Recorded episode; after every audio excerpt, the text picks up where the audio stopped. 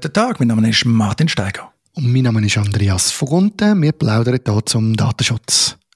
Martin, Jetzt bist du ja wieder mal an einem Webinar dran gewesen, und zwar an einem sehr spannenden, einmal mehr im Zusammenhang mit unserer Datenschutzpartner Academy. Hast du uns erklärt, was gehört eigentlich alles in den AVV rein, beziehungsweise wie kann man herausfinden, ob ein AVV, ein Auftragsverarbeitungsvertrag, du wirst es wahrscheinlich gerade erklären, was das genau ist, wie kann man herausfinden, ob der stimmt, ob der verhebt, sagen wir mal Schweizerdeutsch, ob der verhebt. Wie ist es gegangen für dich, Martin, und was kannst du uns dazu noch sagen?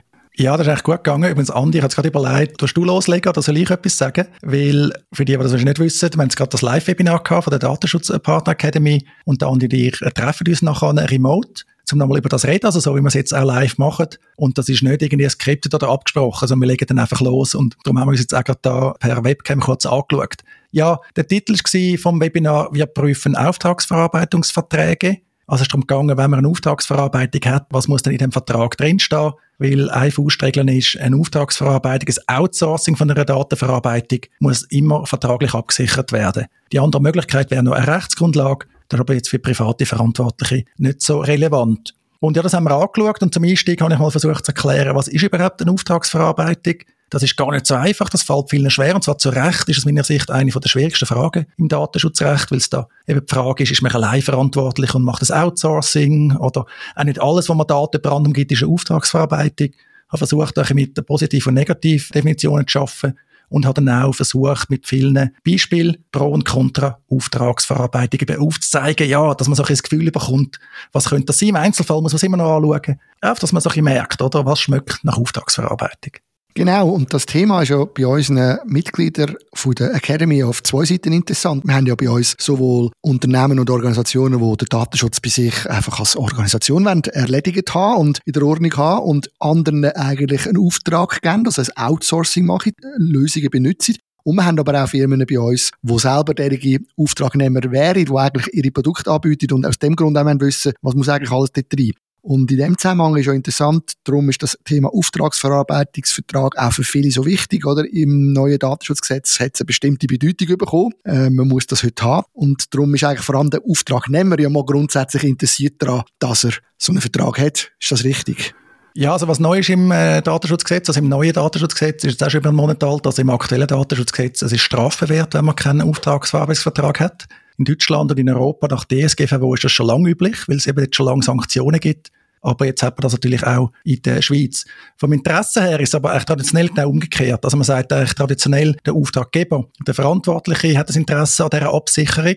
Der Auftragnehmer, ja, der kann das anbieten, muss aber nicht erzwingen. Wobei da ändert es jetzt gerade ein bisschen. Ich habe da auch im Webinar einen ganz neuen, interessanten Entscheid von der belgischen Datenschutzaufsichtsbehörde, also von ihrer Beschwerdekammer präsentiert. Und die sagt im Wesentlichen, beide sind verantwortlich, dass es ein AVV gibt, vor allem auch Anbieter im Massengeschäft. Und Andi, wir haben vor ein paar Wochen genau über das geredet, wer muss der AVV anbieten?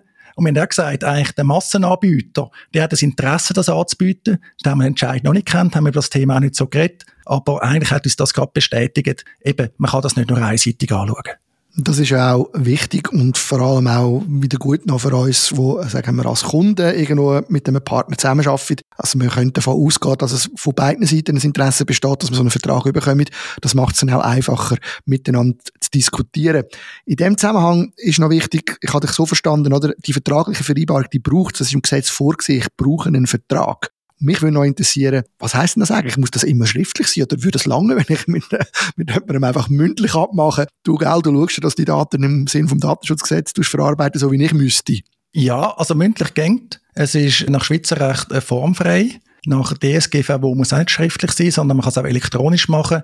Mündlich macht man es nach Schweizer Recht natürlich eher nicht, weil man dann ein Beweisproblem hat, wenn es hart auf herkommt aber man ist da formfrei, also darum ist es auch kein Problem. Zum Beispiel ein Online-Anbieter sagt, ich habe einen AVV und der sagt, der gilt für alle Kunden, statt vielleicht in seinen AGB drin, dass es automatisch gilt. Ich denke, das ist heute der Standard, gerade bei Cloud-Diensten, bei Hosting-Anbietern, bei äh, SaaS-Anbietern. Ja, dass sich Kunden nicht mehr darum kümmern, dass Kunden nicht das Formular ausfüllen müssen, sondern es haben einfach all die Absicherung, das ist Dienst am Kunden.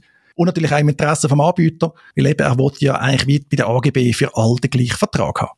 Genau, und trotzdem hast du aber auch schon wieder darauf hingewiesen, dass es ja manchmal schon sinnvoll kann sein, dass man vielleicht noch etwas speziell abmachen will. Und in dem Zusammenhang aber, das gilt wahrscheinlich auch sonst, nehme ich jetzt an bei Verträgen, aber ist mir da gar nicht so richtig bewusst gewesen, muss man nicht ja unbedingt den Vertrag abändern, sondern man könnte auch einfach eine Nebenabrede machen, quasi so miteinander abmachen, zusätzlich dokumentiert. Aber äh, zu dem Vertrag gilt noch das und das. Ist das denn denkbar auch mit, mit einem Anbieter, der sonst andere Kunden hat?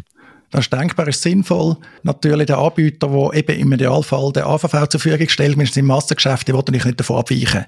Aber wenn du davon abweichen wie machst du das? Change Management, wie du die Differenzen managen? Ja, du machst, ähm, du die Abweichung dokumentieren. Ist wie bei der Softwareentwicklung, du machst ein Diff, machst aber dann keinen neuen Vertrag drauf, sondern eben, du hast die Abweichung dokumentieren. Also, zum Beispiel, beim Widerspruchsrecht bei neuen Unterauftragsverarbeitern kann man per E-Mail machen, kann man sagen, ja, wie so eben besprochen, wir bestätigen, dass die Frist 60 äh, statt 30 Tage beträgt, äh, so wie in Ziffer 5.1 geregelt oder irgendwie so. Auch, dass man klare Verhältnisse hat. Einerseits Rechtssicherheit für den Kunden, der die Änderung vielleicht gewünscht ist, oder typisch der Kunde, der die Änderung dann will. Und auf der anderen Seite, dass der Anbieter auch weiss, oder gegenüber dem Kunden habe ich jetzt eine weitere Pflicht, die ich einhalten muss. Es ist eben nicht Standard weil man kann es einfach nicht handhaben im Massengeschäft. Ja, das verstehe ich. Du hast eine sehr interessante Checkliste heute gezeigt, kann man fast sagen. Man kann einfach die Checkliste sagen. Es sind so elf Punkte, die deiner Meinung nach unbedingt müssten in einem AVV vorhanden sein. Und dort ist mir einer noch aufgefallen, wo du gesagt hast, man muss können kontrollieren, dass die TOM auch tatsächlich so funktionieren, wie sie beschrieben werden leuchtet mir ein natürlich. Wenn man nicht kontrollieren kann, kann man nie wissen, ob es richtig geht. Du hast ja noch ein bisschen von Zertifizierung, aber, aber sind wir ehrlich, ist das realistisch? Kann ich einfach bei Green reinlatschen und sagen, zeigt mir mal, wie das jetzt läuft mit eurer Zugangskontrolle? Nein, einfach kannst du nicht reinlaufen. Im Idealfall tut man regeln, wie das funktioniert. Man kann natürlich auch regeln, dass Kontrolle durch gewisse sinnvolle Ersatzinstrumente ja, können ersetzt werden. Also Zertifizierung kann helfen, gerade bei einem Datacenter. Aber aus meiner Sicht ist auch schon klar, dass Kontrollen vor Ort auch möglich sein müssen. Ich muss sagen, in der Praxis sind die selten, eigentlich viel zu selten. Überhaupt Kontrolle findet sehr selten statt.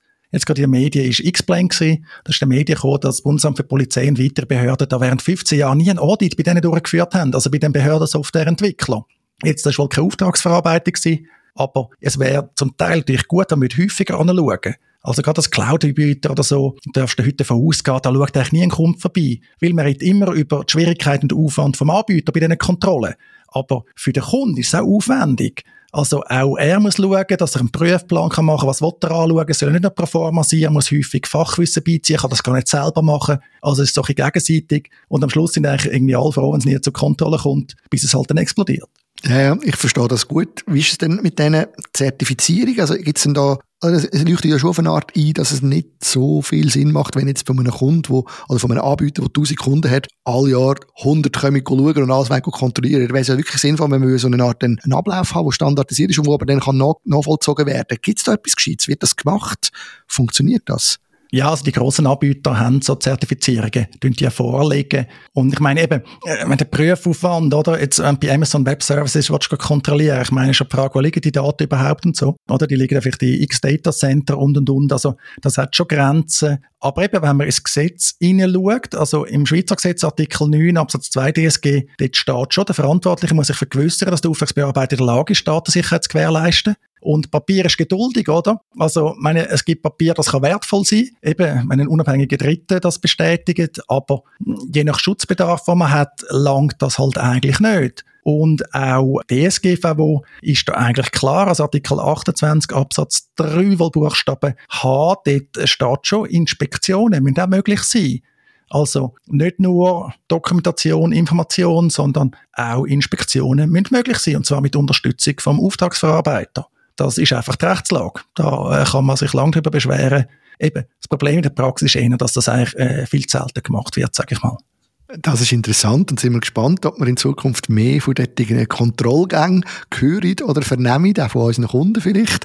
Auf jeden Fall einmal mehr ein sehr interessantes Webinar gewesen. Ich glaube auch für alle Teilnehmenden, die heute dabei sind und später die Aufzeichnung schauen als Academy-Mitglieder. Da haben wir wieder viel lernen können Besten Dank, Martin. Danke Andi, ich bin froh, wenn es funktioniert hat. Wenn man es eben selber haltet, dann ist es immer ein bisschen schwierig einzuschätzen, wie kommt das an. Ich schaue dann aber auch nochmal in die Folie rein, schaue mal die Aufzeichnung rein und eben, wir kommen dann auch Rückmeldungen von den Mitgliedern rüber. Die sind häufig sehr positiv, dürfen aber auch kritisch sein, weil eben, wir müssen sie auch verbessern, ist auch eine Form von Kontrolle. Das finde ich auch noch spannend, oder? Wenn man so ein Live-Webinar die werden ja direkt kontrolliert. Dort muss man einfach durch. Wobei, mir macht das Spaß, also können wir gerne weitermachen.